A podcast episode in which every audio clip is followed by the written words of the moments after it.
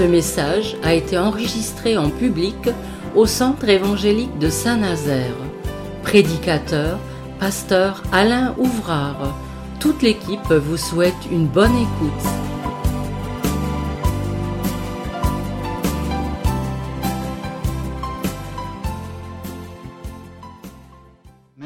Voilà. Eh bien, ce matin, on va voir euh, un sujet quelque peu particulier, original, on pourrait dire. hein. Je pense que l'Église a besoin d'être enseignée sur certaines réalités, sur certaines vérités. Alors c'est vrai pour aujourd'hui, mais ça sera vrai aussi pour demain. Et je vous propose que nous lisions un premier texte dans l'évangile de Marc. Alors, évangile de Marc. Je vais vous donner la référence. Chapitre 12. Marc, chapitre 12. Et le verset 28, ce sera simplement deux versets. Marc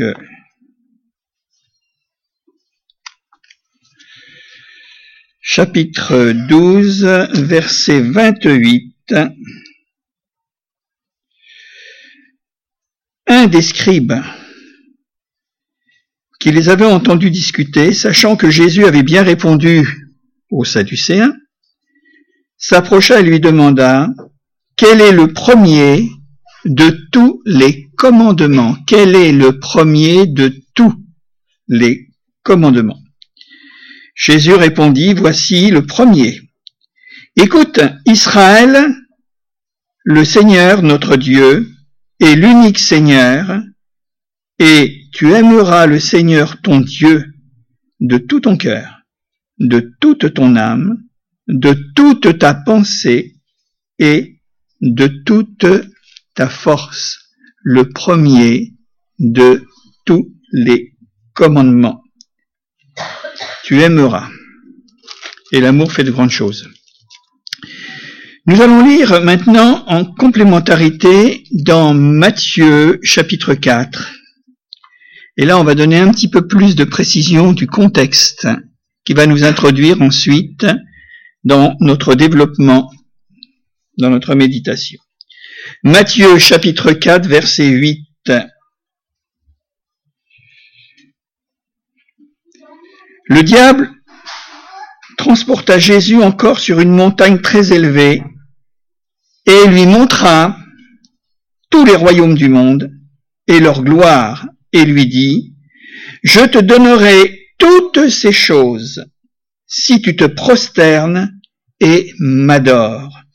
Jésus lui dit, Retire-toi, Satan, car il est écrit, Tu adoreras le Seigneur ton Dieu et le servira lui seul. Écoutez bien, je souligne ceci. Si tu te prosternes et si tu m'adores, tu aimeras le Seigneur ton Dieu de tout ton cœur, de toute ta force, de toute ton âme, de toute ta pensée. Tu adoreras le Seigneur ton Dieu et tu le serviras lui seul. Nous allons faire maintenant une autre lecture je ne vais pas lire toute la Bible hein, ce matin, je vous rassure. Dans le livre d'Osée, le prophète Osée, et nous allons rester dans ce livre ensuite, parce que j'aimerais justement, eh bien, expliciter ce que nous avons lu précédemment dans l'Évangile. Alors il s'agit du prophète qui parle au peuple d'Israël comme il parle à l'Église aujourd'hui. Peuple d'Israël comme il nous parle encore aujourd'hui. La parole de Dieu est immuable. Et voilà ce que le prophète inspiré disait à Israël. Chapitre 6, verset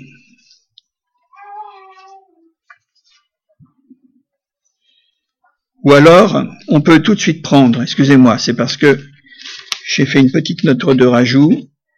Simplement, toujours oser, ça sera mieux comme ça dans ce sens pour la compréhension. Oser chapitre 14 verset 3, voilà. Et ensuite on reviendra au chapitre 6. Alors c'est la fin du livre d'Osée. Et puis, chapitre 14, la deuxième partie du verset 3, c'est assez précis, hein, vous me pardonnerez. Et nous ne dirons plus, dit Israël, et nous ne dirons plus à l'ouvrage de nos mains notre Dieu. Alors on va justement, eh bien, maintenant, lire quelque chose qui va nous, nous expliquer tout ça. Et nous ne dirons plus à l'ouvrage de nos mains notre Dieu. Vous vous souvenez de l'histoire du veau d'or? C'était pas une création de Dieu, hein C'était, on pourrait dire, la tragique dérive de l'esprit religieux des Israélites. Tout simplement. Alors j'aimerais que nous parlions un peu ce matin et faire une projection sur un monde obscur, c'est l'idolâtrie. On va développer ça au fur et à mesure. L'idolâtrie. Vous allez me dire que bon, c'est plus de, c'est plus de notre temps. Eh bien, ça n'a jamais été autant dans notre époque que maintenant. Il y a l'homme de l'Antiquité qui adorait des astres, qui adorait des fleuves, qui adorait des statues, qui adorait toutes sortes eh bien là, de représentation d'une manière ou d'une autre, avec beaucoup plus de subtilité aujourd'hui, et une certaine forme d'intelligence, l'homme moderne est encore plus idolâtre que ces gens ignorants de l'Antiquité, puisque nous avons la révélation à travers la Bible, eh bien, de toutes ces choses. Le païen qu'il y a là 3000 ans connaissait pas grand-chose. Mais lorsque cette idolâtrie se trouve au cœur du christianisme, et là j'élargis, un hein, christianisme dans par-delà même les frontières de ce christianisme dans le monde qui nous environne, eh bien, on a certainement des questions à se poser, et peut-être c'est une mise en garde pour chacun d'entre nous, même dans nos églises évangéliques. C'est pas exclu. Et cette idolâtrie de toujours est particulièrement euh, manifestée, si je peux trouver ce mot, souvent à travers une dévotion, une consécration, un service. Tu aimeras le Seigneur ton Dieu et tu le serviras lui seul. Une dévotion, ai-je dit, inconsciente, qui touche les profondeurs des réalités spirituelles. Alors je voudrais pas être très compliqué, et je vais le mettre tout à l'heure à votre portée, vous allez le comprendre, et qui fait entrer l'adorateur, celui qui se prosterne, celui qui adore, celui qui, euh, par piété ou dévotion, qui fait entrer l'adorateur abusé, je dis bien abusé. Vous avez entendu la parole du diable à Jésus? Si tu te prosternes et tu m'adores, mais je te donnerai tous les trésors du monde. Et Jésus de répondre, tu aimeras le Seigneur ton Dieu et tu le serviras lui seul. On reste dans cette note, hein. On ne perd pas de vue de cela, l'adorateur abusé, qui le met en contact avec, passez-moi l'expression, je vais être euh, assez direct ce matin, avec le monde occulte, avec le spiritisme, avec le satanisme, avec l'astrologie, avec la divination, avec toutes sortes de choses, et naturellement autre dimension infernale. On a bien lu Jésus répond à cet homme, tu adoreras ton Dieu, tu l'aimeras de la manière dont il dit. Ensuite, réaffirmé devant les autorités sataniques, Jésus dira, mais tu aimeras ton Dieu et tu le serviras lui seul. Donc, cette relation illicite, il faut le dire, faut que ça soit clair, parce que quelquefois nous voyons encore des chrétiens qui déambulent et qui batifolent dans les couloirs où ils ne devraient pas être dans des choses qui sont, nous pourrions dire, en dehors de ce que Dieu nous dit et nous met en garde. Et nous voyons que cette relation illicite reçoit de la part de Dieu une répulsion, une répulsion divine absolue. Et nous touchons à ce moment-là, non pas au péché de la chair que nous connaissons, la sensualité, le vol, le mensonge, la jalousie, etc., qui sont des péchés de la chair. Mais nous touchons à ce moment-là au péché de l'esprit, au péché spirituel. C'est une autre mesure. Parce que l'homme est un être charnel, c'est vrai. Ses tentations, ses faiblesses, etc., etc. Ça, c'est une dimension. Mais là, ce dont nous allons parler ce matin, c'est encore autre chose. Alors j'ai nommé le mot, j'ai cité le mot idolâtrie. Et la question que nous pouvons nous poser ce matin, mais qu'est-ce qu'une idole? Qu'est-ce qu'une idole? Dans son étymologie, le mot idole veut dire image, image, hein. C'est-à-dire que il n'y a rien du tout. Il n'y a rien. Une image qui n'a pas la vie. Une image qui n'a pas de souffle. Une image qui est peut-être la contemplation des yeux, de l'homme, mais qui est complètement une vanité pure et simple. Image vaine.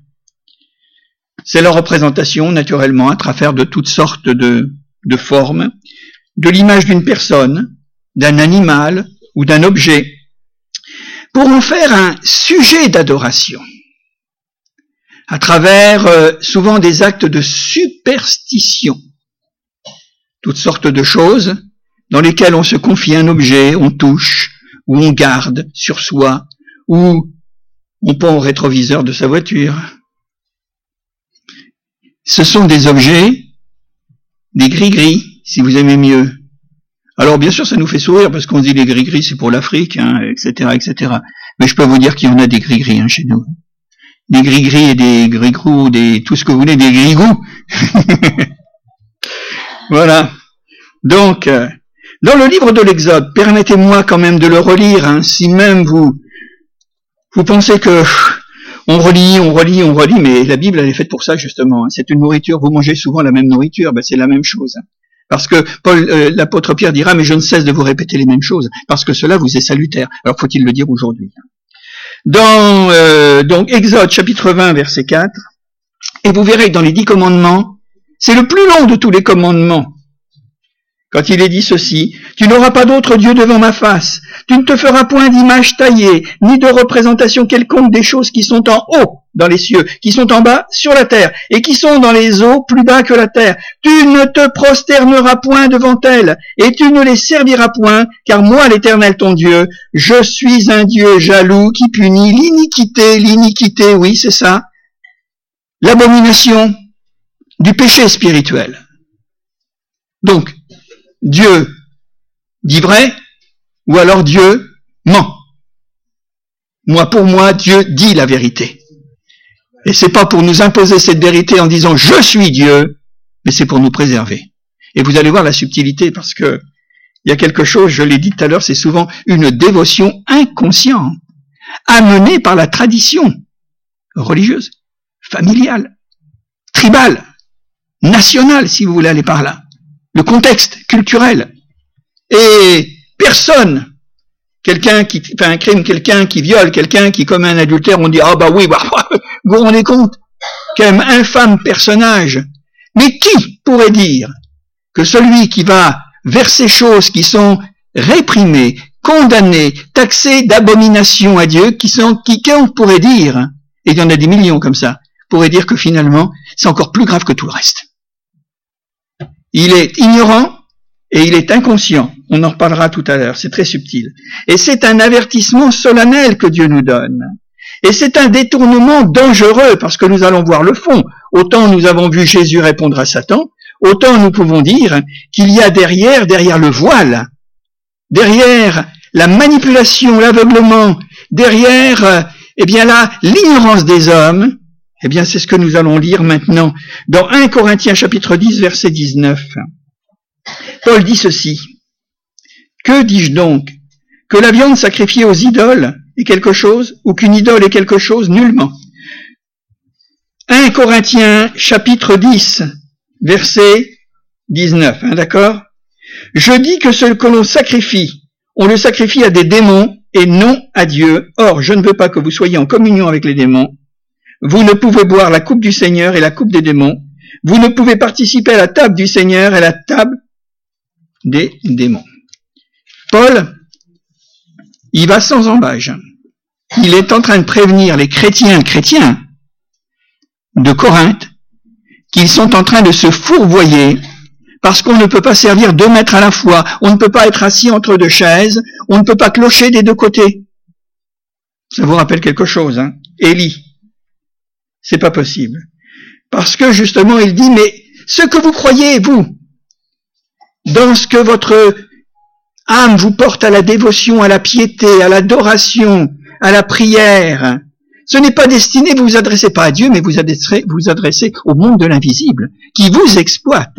Et il profite finalement de votre ignorance, de la connaissance et de l'absence ou de la méconnaissance de la parole de Dieu, et de votre inconscience, et vous ne pouvez pas évaluer la dangerosité de l'idolâtrie religieuse. Alors, elle existe dans le christianisme, elle, existe encore dans une autre grande échelle, dans les religions non chrétiennes, bouddhistes, taoïsme et tout ce que vous voudrez, euh, shintaoïsme chez les japonais, ou dans l'hindouisme. Mais ce sont des peuples qui ne connaissent pas la Bible. Mais quand ça se passe dans le christianisme, avec les grandes religions qui nous environnent, alors là, c'est une autre affaire. C'est beaucoup, beaucoup plus grave. Sa dangerosité Jésus dit, et répond au diable, oui, tu veux me soudoyer en me donnant la gloire et la puissance de ces royaumes, mais moi je te dis que tu aimeras ton Seigneur ton Dieu de tout ton cœur, de toute ton âme, de toute ta pensée, de toute ta force, et tu le serviras lui seul, tu l'adoreras, tu l'aimeras, et tu le serviras lui seul. La définition de l'idole, c'est tout. Mes amis, c'est tout dans la vie d'un homme ou d'une femme, c'est tout ce qui remplace Dieu dans le cœur, dans la conscience des hommes. Ils ont adoré la créature au lieu du Créateur, nous dit l'apôtre Paul dans Romains. Et cette adoration, cette fausse, cette fausse adoration, ce faux service, eh bien prévaut elle prend la prééminence, elle tient la première place, alors que Jésus, dans le sermon sur la montagne, résume la chose, cherchez premièrement le royaume de Dieu et sa justice. Et là, les vrais adorateurs, ce sont ceux qui m'adorent en esprit et en vérité. C'est pas autre chose. Qu'avons-nous besoin de tout le décorum, de tout, de théâtraliser notre foi et notre croyance? Le Seigneur n'est pas seulement avec nous, il est en nous et notre corps est le temple du Saint-Esprit.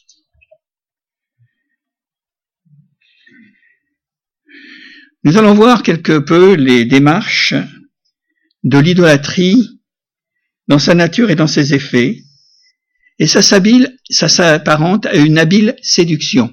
On l'a vu dernièrement, Jésus nous dit que dans les derniers temps, avant son retour, il préviendra, premier avertissement, le plus important, le premier, prenez garde que personne ne vous séduise d'aucune façon. Alors ça s'apparente à une habile séduction, à une sorte d'enchantement, où là, nous explosons. Un coup de foudre, si vous aimez mieux, comme une révélation, un sortilège qui conduit à une passion irraisonnée, voire fanatisée. C'est une fascination. Et il y a des gens qui sont happés comme ça, comme s'ils avaient découvert quelque chose d'extraordinaire, comme s'il y avait une révélation du ciel, mais c'est pas c'est pas le ciel de Dieu qui s'est révélé, c'est autre chose parce qu'il sait que l'âme de l'homme est versatile. Il sait qu'elle est fragile. Il sait qu'elle s'est déjà fait tromper à l'origine dans le jardin d'Éden et il continue. Dieu aurait-il réellement dit? Mais tu seras comme Dieu. Tu ne mourras point et vous connaîtrez le bien et le mal. Mais c'est la vieille ficelle depuis des siècles et des siècles. Et il sait que l'âme humaine, eh bien là, a cette propension à être crédule au mensonge et incrédule à la vérité. Et il le sait, naturellement. Avant d'aller un peu plus loin et de voir que Dieu a une réponse à tout cela, dans la mesure où nous voulons l'écouter, l'idole d'aujourd'hui, ou les idoles d'aujourd'hui, et ses formes et ses expressions dans ses formes et ses expressions. Je crois que nous sommes au siècle où il y a une idole. L'idole des idoles, c'est l'amour de l'argent. Je ne sais pas si euh, vous intéressez à la bourse, euh, que vous avez vous boursicoté, mais on n'entend parler que de ça. Tout est une raison et tout est ramené à l'argent. Hein. Le reste n'intéresse personne. S'il n'y a pas finalement, eh bien là, euh, c'est ces dividendes et puis euh, ce retour. Oui, l'argent, l'amour de l'argent. Jésus nous en parle, il l'appelle mammon, les richesses. Et puis, il parlera également de tout ce, qui peut, ce que peut l'argent peut amener dans le cœur de l'homme pour le dénaturer, l'avarice. Cet amour immodéré de l'argent, toujours plus, toujours plus, toujours plus, et finalement on s'aperçoit que plus il a d'argent, plus il est malheureux. Parce que l'argent fait certaines choses, mais c'est pas lui qui, comme on le dit, hein, pas lui qui fait le bonheur. Hein. Alors ça, c'est le premier idole. La deuxième idole, c'est l'idole du plaisir. Dans les derniers temps, Paul nous dit, ils aimeront le plaisir plus que Dieu. Ah, tiens, c'est curieux ça. Hein ouais. Les hommes seront ceci, cela, etc., égoïstes, et puis voilà, tout cruel et tout ce que vous voulez. Mais ils aimeront le plaisir plus que Dieu. Moi, je ne juge pas. Hein. Je ne juge pas, je constate. Et, croyez bien, hein parce que bon, euh, je pense qu'il faut aussi avoir les yeux ouverts sur les réalités de notre monde moderne. On a parlé de ce pouvoir de l'argent, mais on peut parler également de cette euh, addiction au plaisir aujourd'hui, de toute nature, sous toutes ses formes. Maintenant, plus on a d'argent, plus on a de plaisir. Hein. Enfin, on peut se les donner en tous les cas. On peut se les offrir, licite ou illicite.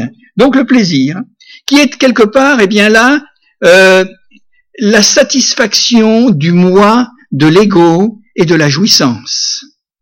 Aujourd'hui, les gens ne vivent que pour le plaisir. Oh, on est loin peut-être de la notion du devoir, bien qu'il existe encore dans beaucoup de consciences humaines. La qualité, les choses qui ont de la valeur, les choses qui, eh bien là, sont importantes. Mais on s'aperçoit qu'il y a une fuite en avant dans le plaisir, dans tout ce qui peut finalement, eh bien là, être offert. Et, on multiplie de plus en plus, eh bien là, les, les moyens d'avoir du plaisir. Un plaisir au maximum.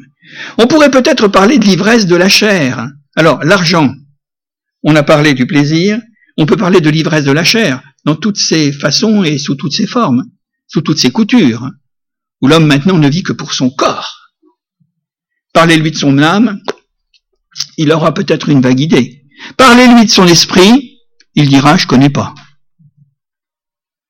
Et ça, c'est quelque chose qui nous interpelle. Il y a, excusez-moi, mais il y a le sport. J'ai quoi? J'ai dit, j'ai dit le sport. Il y a longtemps qu'on n'en a pas entendu parler. Le sport, où là véritablement on va se faire des idoles. Moi, je voulais m'acheter un t-shirt, on m'a dit que c'est 150 euros. Alors j'ai dit, bah écoute, je vais le prendre à manche long pour ce prix-là. Mais quand il fait trop chaud, je pourrais pas le mettre tout de suite.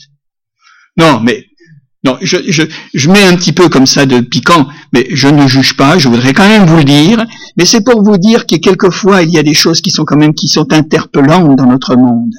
Parce qu'il y a naturellement, eh bien, euh, l'admiration, la, la fascination des héros. Il y a les exploits.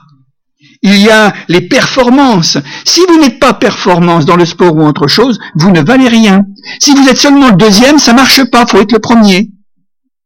C'est une mécanique, une gymnastique intellectuelle, une, forme de, on a remplacé la morale, les valeurs et tout ça par l'exploit de l'homme. Par l'exploit, c'est ça. Et puis il y a, je l'ai dit tout à l'heure, l'ego et ses appétits. Toujours, toujours plus, jamais assez. Une fois que l'on a satisfait quelque chose, c'est encore une autre étape et, on va de plus en plus dans ce sens. C'est insatiable. Il y a quelque chose de beaucoup plus dangereux, c'est l'idole de l'État. On a des souvenirs et on les repasse et je pense que les pouvoirs publics ont, tout à fait intérêt à nous repasser autant que ça sera nécessaire les reportages sur les deux dernières guerres et de savoir ce que l'homme est capable de faire.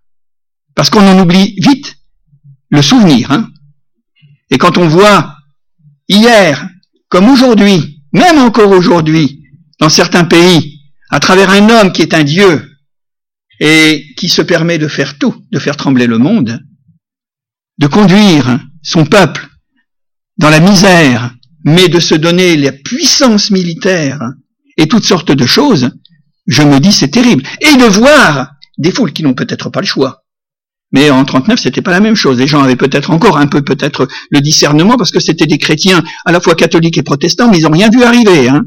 Et de voir que ces gens étaient en train d'idolâtrer un démon, un démon personnifié, qui a conduit à 50 millions qui ont été placés sur l'autel du sacrifice. Et on se pâmait, et on acclamait, et on ne voulait pas autre chose. Comme quoi le discours peut être extrêmement puissant. La politique, le pouvoir, l'orgueil. Peut-être que c'est un personnage vivant, de renommée, que l'on va idolâtrer comme un dieu. Ah. Vous savez pas ce que je pense Eh oui. Bon, j'en parle pas. Avec toutes les effigies, parce que au lieu d'avoir sa photo, on le met sur son corps, etc., etc. Avec des têtes de mort, avec toutes sortes de choses. Ça, c'est pas la vie, c'est l'enfer. Si tu m'adores, et si tu te prosternes devant moi, je te donnerai cette gloire, cette puissance, ce succès, et tu auras des adorateurs. Mais l'homme est l'homme, et l'homme meurt. Et même quand il est mort, on en fait encore un Dieu. Je suis l'idole des jeunes. À mon âge. bon, alors, on va être sérieux. On va passer à autre chose parce que bon, Dieu voit et Dieu connaît toutes les dérives de l'esprit humain. Et l'homme a été trompé dans le jardin d'Éden et il est encore trompé en dans notre 21e siècle. Et il ne le sait pas. Et il ne le sait pas parce qu'il ignore ce que la parole de Dieu nous dit. Et parce qu'il ne veut pas savoir ce que la parole de Dieu. Il préfère encore son idole. Il préfère encore ses fantasmes. Il préfère encore ce conformisme avec des millions et des millions de gens qui disent la même chose. C'est terrible ça. Alors je vous avais dit, osez maintenant, osez, osez, hein, le prophète. Hein chapitre 6, de versets 1 à 3. On va passer assez rapidement, parce que je vois que vous avez chaud, hein Non? Ça va, bon, on va mettre un peu de chauffage. Hein. Ah ben voilà, faut savoir, s'il dit ça va, j'ai un peu froid, je... Alors, Osée, chapitre 6, verset 1er. Israël dit, Venez, retournons à l'Éternel, car il a déchiré, mais il nous guérira. Il a frappé, mais il bandera nos plaies. Il nous rendra la vie dans deux jours. Le troisième jour, il nous relèvera, et nous vivrons devant lui. Connaissons, cherchons à connaître l'Éternel. Sa venue est aussi certaine que celle de l'horreur. Il viendra pour nous comme la pluie, comme la pluie du printemps qui arrose la terre. Israël, à un moment donné, prend conscience, horriblement conscience, qu'il a abandonné son Dieu et là, pour essayer de bricoler un retour particulier, eh bien, il dira, venons, connaissons l'Éternel, parce que on sait que c'est un Dieu qui pardonne. Alors on va voir la suite, comment ça s'est passé. Hein. Et c'est pas tout à fait comme ça. Hein. C'est l'état moral d'Israël qui est donné dans ces quelques mots. Et les mots qui parlent d'eux-mêmes, Dieu a déchiré. Non, on s'est déchiré soi-même en allant vers des choses, des faux dieux et des dieux étrangers. Mais Dieu guérit. Il a frappé, mais il soignera. Il rendra la vie, il nous relèvera et il ne fera vivre. Israël pensait qu'à bon compte, il allait finalement, et eh bien là, euh, changer. Mais on ne change pas de cette manière. Parce que j'ai remarqué qu'il y a des vraies repentances et il y a des fausses repentances. Et une fausse repentance, eh bien, si elle n'est pas véritablement sous l'action et la pensée du Saint-Esprit, l'idolâtre recommencera d'ici quelque temps? C'est pas possible. Il faut qu'il y ait quelque chose d'autre. Et aller dire à quelqu'un, bah, c'est pas des choses à faire, mais aller dire à quelqu'un que il est, c'est un idolâtre, il adore tel homme, il adore tel ou ceci et cela, vous allez voir, il va devenir agressif. Hein. Ça, c'est normal, parce que vous êtes en train de bousculer son idole. Et son idole, c'est ce qui compte le plus dans sa vie. Vous lui ôtez, c'est comme si vous arrachiez un, un os, hein. et bien là, un chien qui, qui veut le dévorer. Hein. Ah, c'est terrible, hein, parce que cette dénonciation de l'idolâtrie, derrière, il y a des puissances. Et à ce moment-là, eh bien, il va y avoir une, une, une réaction de méchanceté et quelque chose de terrible. Regardez quand Paul, qui était à l'Istre, on a voulu en faire un dieu, on l'appelait Mercure ou Jupiter ou je ne sais plus quoi, et à un moment donné, il a dit non pas question, à Dieu seul la gloire. Et là, à ce moment-là, après avoir voulu en faire un dieu, ils ont ramassé les pierres pour le lapider. Vous comprenez Comme l'homme est versatile, parce qu'on avait touché son idole. Et c'est la même chose aujourd'hui. Alors ça, c'est l'état moral d'Israël à ce moment-là. Et il y a des conditions. Les conditions, c'est se rapprocher de Dieu d'abord. Prendre conscience que nous avons mal fait. Prendre conscience que ce qui nous a paru anodin, religieux, euh, tout ce que vous voudrez, eh ben c'est quelque chose qui sont c'est des choses qui ne sont pas bonnes, qui aux yeux de Dieu sont des abominations. On ne touche pas à l'occultisme, à la magie, à l'astrologie, à la divination. C'est dangereux. C'est certainement le plus grand danger que l'homme eh bien puisse être exposé. Connaître, nous connaîtrons. Alors nous voulons connaître, mais, mais écoutez, profitez du temps qui est le nôtre aujourd'hui. Vous lisez la Bible, vous avez des prédicateurs, vous avez des prédications, mais profitez pour vous nourrir de la parole de Dieu, et à ce moment-là, mais vous serez à, l'abri. Et le chrétien qui néglige cette connaissance de Dieu bah, va tomber dans tous les pièges, en disant je ne savais pas. Bah oui, je ne savais pas, mais tu pouvais savoir. Et c'est une ignorance volontaire ou coupable. Alors, après cet état moral qui est diagnostiqué, après ces conditions donc de s'approcher et de vouloir connaître, il y a la certitude. Il est dit cette belle parole, hein. La venue de Dieu est aussi certaine que l'aurore. Il viendra pour nous comme la pluie, comme la pluie du printemps qui arrose la terre. L'aurore, il y en a tous les matins. C'est vraiment le moment du jour de repos, de quiétude, de tranquillité où il n'y a pas de bruit. Mais c'est aussi l'image du rafraîchissement et de la bienfaisance. Ça nous fait du bien. Voilà. Vous savez, par le temps qui court en ce moment, se réveiller à 11 heures quand il fait bien chaud, levez-vous à 5 heures du matin, vous allez voir, il y a des choses extraordinaires. Moi, c'est ce que je fais, hein, pour 5 heures du matin, mais bon, euh, parce que là, vous vous rendez compte, on a souffert la nuit, la nuit, et puis le, toute la journée d'avant, mais là, vous êtes rafraîchi. Euh. Moi, j'en profite pour pouvoir euh, bien avoir les idées claires pour vous dire ce que je suis en train de vous dire ce matin. Voilà. Hein? Alors, l'aurore aussi certaine que l'aurore, mais c'est vrai que chaque jour il y a l'aurore. Et, depuis des millions et des millions d'années, hein, ça a toujours été comme ça. Et voilà que après l'état moral, après la condition, il y a un retour probable, un retour possible vers Dieu.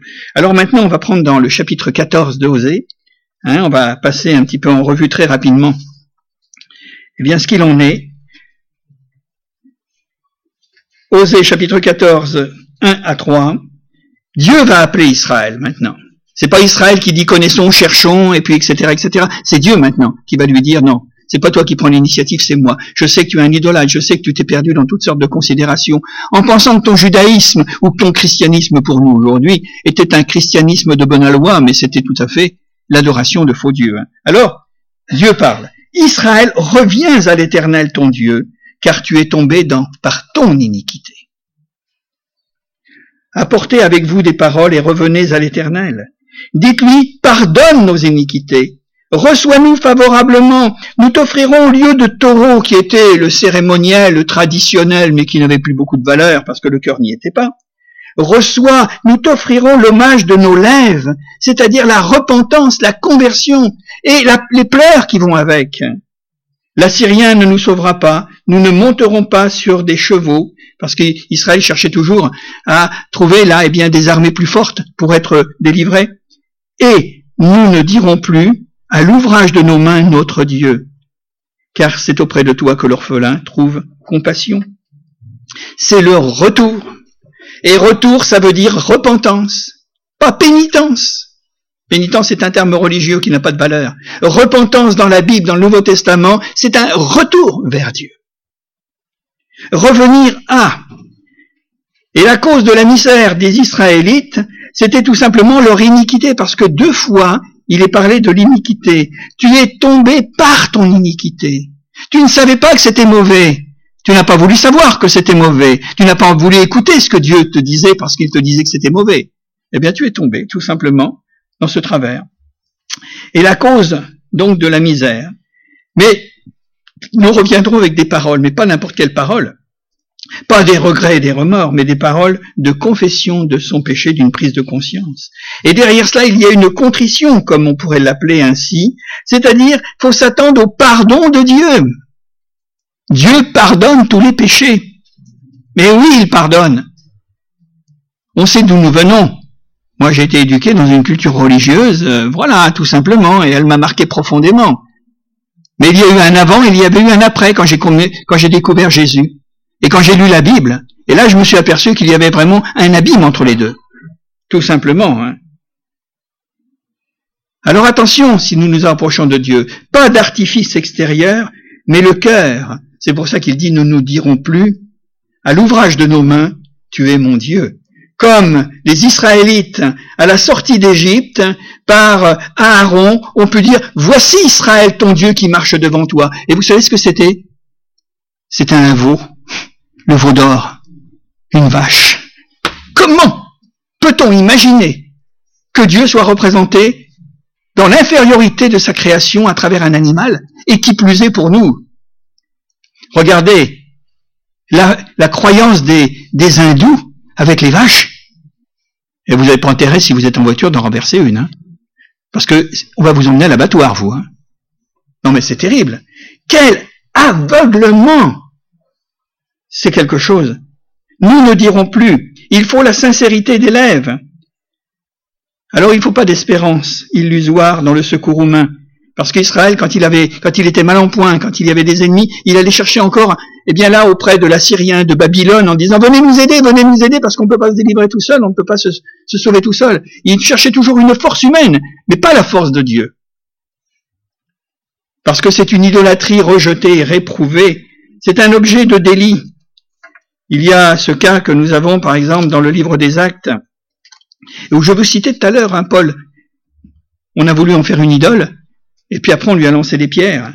Écoutez, il va donner un, message en substance. Il va dire tout simplement ces paroles au Acte chapitre 14 et verset 15. Ô homme, pourquoi agissez-vous de la sorte? Nous aussi, nous sommes des hommes de la même nature que vous. Et vous apportons une bonne nouvelle, nous vous exhortons à renoncer à ces choses vaines pour vous tourner vers le Dieu vivant et vrai, qui a fait le ciel, la terre, la mer et tout ce qui s'y trouve. Eh oui, il est temps de connaître le Seigneur. Il est temps de nous approcher de lui.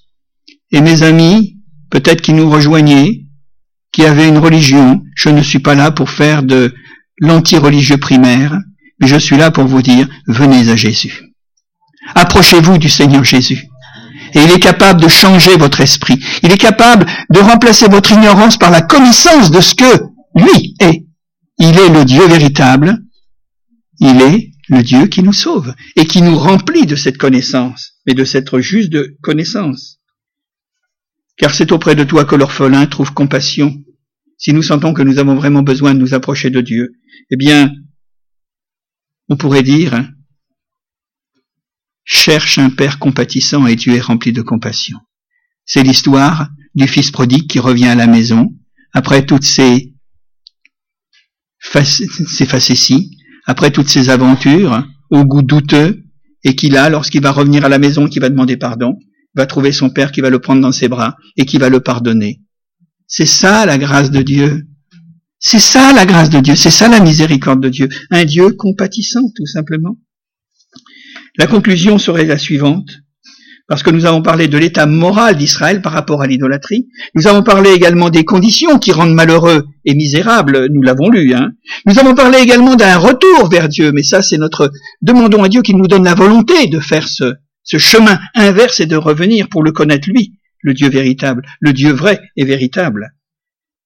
Et maintenant nous allons parler de restauration, parce que Dieu ne veut pas nous laisser dans un état d'ambivalence en disant où est la vérité, qu'est-ce qui, où est Dieu, ceci, cela. Non, il va nous donner cette restauration. Et nous allons lire la suite.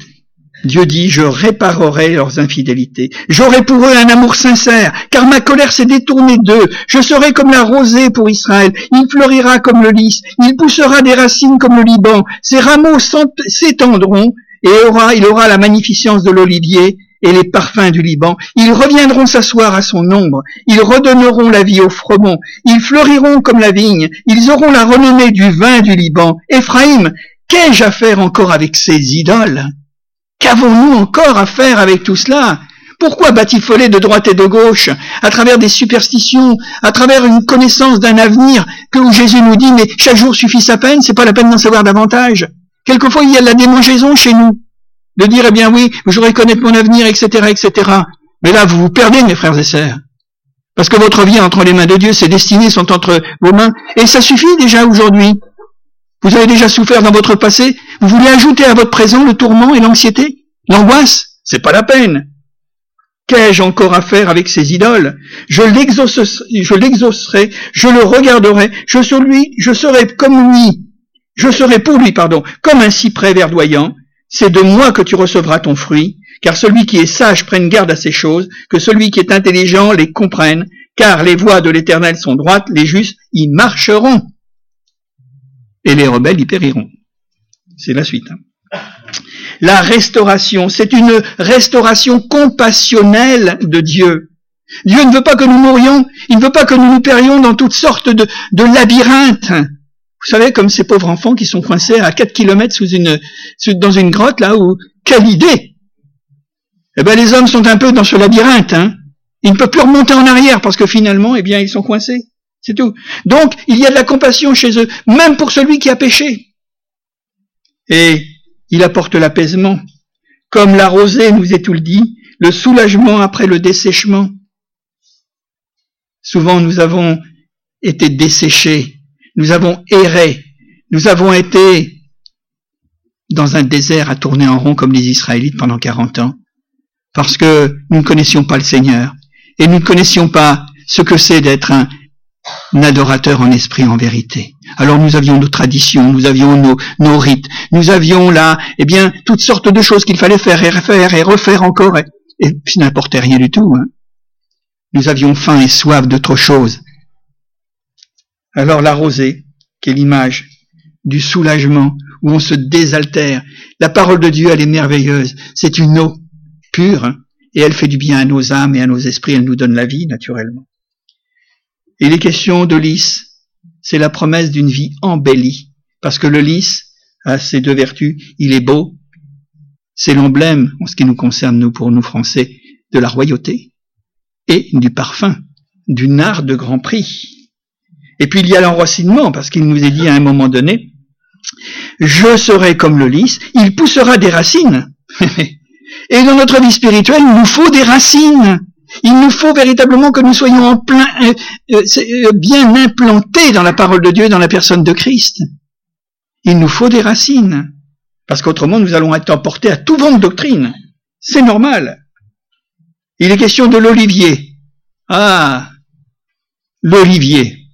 Vous savez que je suis allé faire un petit tour à Redon dernièrement, et vous savez ce que j'ai reçu? Un olivier. Que je me tourne à droite ou à gauche, olivier à Redon, vigne à Saint-Nazaire, vivement que vous puissiez m'offrir un mouton parce que je suis berger. Bon, pour ceux qui viennent d'arriver, vous pouvez pas comprendre parce que là, on me fait des drôles de choses hein, quand même. On me fait des misères.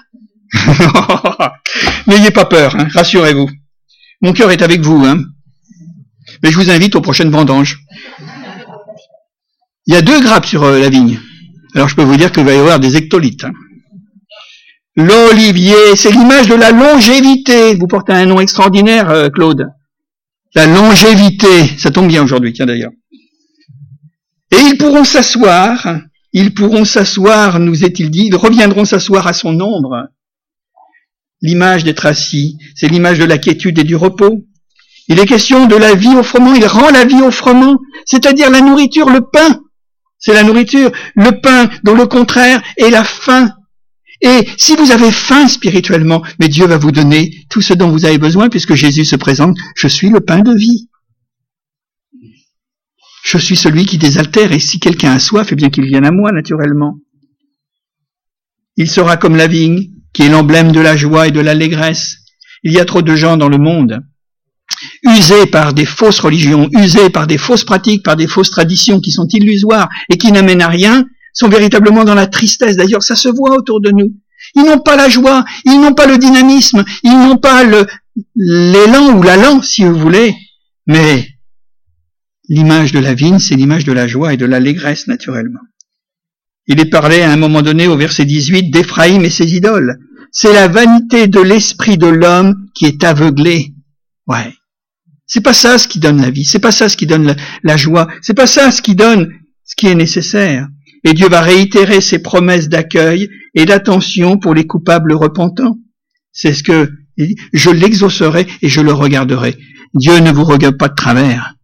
Dieu n'est pas contre vous, Dieu est avec vous si vous approchez de lui. Approchez-vous de Dieu, nous dit l'apôtre Jacques, et Dieu s'approchera de vous et il pardonnera vos péchés. Et même les péchés dont nous avons parlé, même les péchés de l'esprit. Ça, c'est important.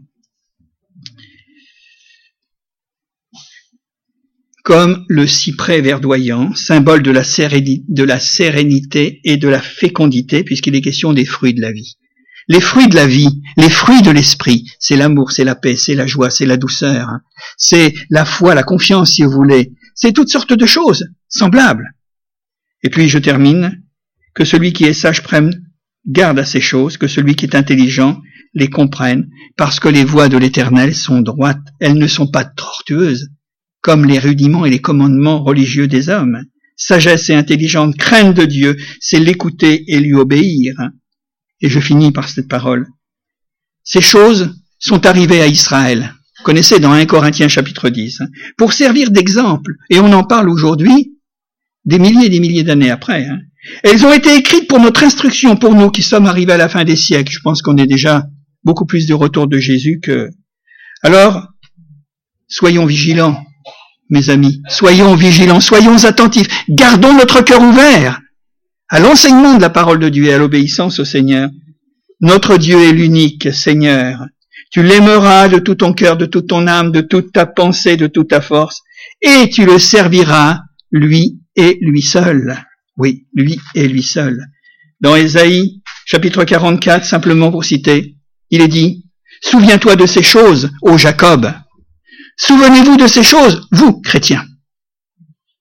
Chrétiens d'ici, chrétiens de partout. Ô Israël, tu es mon serviteur. On l'a entendu en prophétie aujourd'hui. Hein. Tu es mon serviteur. Je t'ai formé, tu es mon serviteur. Israël, je ne t'oublierai pas. Le Seigneur ne nous oublie pas. Nous, nous l'oublions. Et nous partons dans toutes sortes de dérives, ça peut nous arriver. Mais lui ne nous oublie pas. Et il dit ceci, j'efface tes transgressions comme un nuage. Ça passe les nuages, hein, comme un nuage. Et tes péchés comme une nuée. Et avec ce mot, avec cette petite expression extraordinaire, reviens à moi. Mes amis, mes frères et sœurs, si vous vous êtes égarés d'une manière ou d'une autre, je vous dis de la part de Dieu, revenez à lui. Reviens à moi, dit le Seigneur. Que Dieu nous bénisse ce matin, que Dieu nous donne sa, grâce et nous allons prier quelques instants. Seigneur, je veux te rendre grâce et te remercier parce que moi je ne suis pas meilleur que les autres. Je vivais dans l'ignorance. J'ai vécu dans des traditions. J'ai vécu dans des choses qui m'ont été inculquées, qui m'ont été recommandées, avec force, sous peine de punition. Mais Seigneur, un jour il t'a plu de venir et de m'éclairer. Moi, je te bénis le jour où quelqu'un est venu avec une Bible et me l'a offert. Et je savais à ce moment-là qu'il y avait un trésor pour ma vie. J'ai lu ta parole et j'ai pu comparer entre ce que les hommes m'ont enseigné et j'ai entendu, reçu, cru au message de Jésus à travers l'évangile. Alors merci Seigneur. Moi je veux te prier tous ensemble pour euh, tous ces hommes et ces femmes qui sont autour de nous et qui sont trompés qui sont abusés, qui sont aveuglés, qui sont tenus dans des liens, Seigneur, dont ils n'ont pas, eh bien, la mesure ou la connaissance ou la conscience de la dangerosité. Tu nous l'as dit, tu l'as dit à une païenne, la samaritaine, les vrais adorateurs. Ce sont ceux qui adorent Dieu, en esprit en, en vérité, qui l'aiment et qui le servent, en esprit et en vérité. Rapproche-nous de nous, de toi, Seigneur. Accorde-moi ta grâce passe dans les cœurs, dans les vies ce matin. Pour nos amis, Seigneur, peut-être qui ont quelques petits ajustements à faire. Et ainsi que il n'y ait que Jésus, Jésus seul, Jésus seulement, sa parole, la parole de Jésus, la vérité de Jésus. Seigneur, visite-nous et donne-nous de t'aimer de tout notre cœur, de toute notre âme, de toute notre pensée et de toute notre force, par ton esprit. Merci Seigneur. Amen.